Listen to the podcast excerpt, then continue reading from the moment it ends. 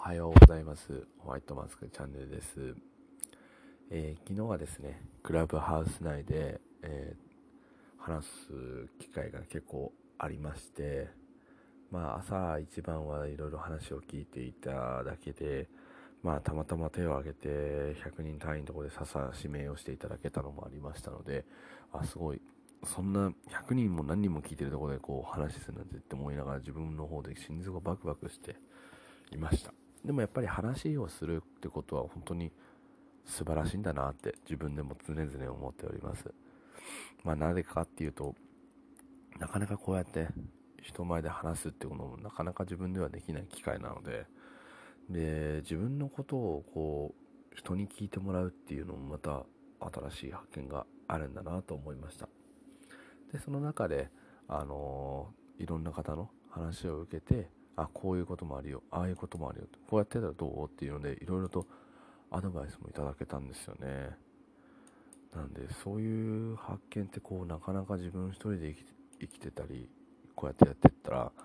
全然手に入んないもんなんだなと思っております。はい。で、今後はちょっとどんどんどんどんやっていく上で、うん、もっとこう、ぱいろんな話を聞けたらなと思って活動はしていきたいなと思っております。はい。そうですね。もう本当に昨日は夢のような話でもありますね。YouTuber の方にもですね、話を振っていただいたので、話す機会があったので、自分でもちょっとはびっくりしてますね、そこばっかりは。はい。あの、まさか自分が指名されると思わなくて、意外とあれ手を挙げると、今はなのかなみんなやっぱりこう、始めたばっかりっていうので警戒をされているところがあるんで今は全然こう今のうちにやっぱりこう話す機会とかやっぱ聞いとくだけでも全然違うのかなと思っております。なのであのやられてる方はちょっとねあのただ見て聞いてるだけでもすごい楽しいんですけど自分からもっとアクティブに参加されてもいいのかなと思っております。ただ一つ言えるのはですねあの抜けるタイミングが難しいです。抜けようと思った時に、